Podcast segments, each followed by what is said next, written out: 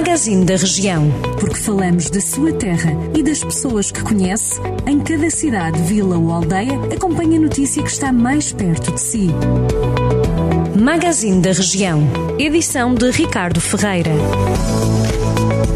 A Câmara de Mortágua aprovou a isenção de taxas relacionadas com a ocupação da via pública com esplanadas e toldos até ao final do ano.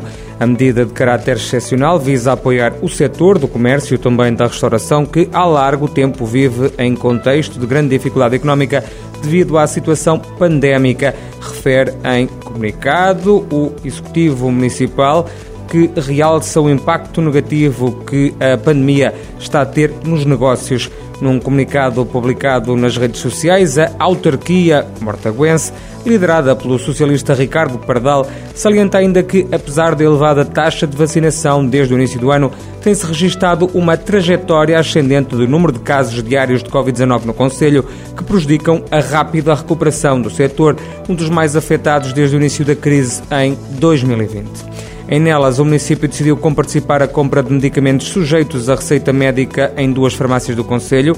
A autarquia entregou cinco cartões a municípios beneficiários da rede solidária do medicamento, isto no âmbito de um protocolo que assinou com a Associação Dignitude, que permite o acesso a pessoas carenciadas a medicamentos prescritos pelos médicos e comparticipados pelo Serviço Nacional de Saúde.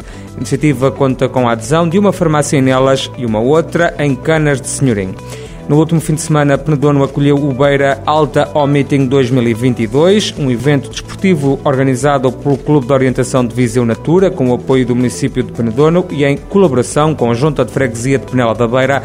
Ao longo de dois dias, cerca de 500 atletas de 20 nacionalidades diferentes percorreram os montes e vales do Conselho numa iniciativa que esteve dividida em duas etapas. Uma disse respeito à Taça de Portugal e a outra contou para o World Ranking Event. Em Rezende, a Câmara Municipal promoveu no último sábado a quinta edição do Cantar das Janeiras.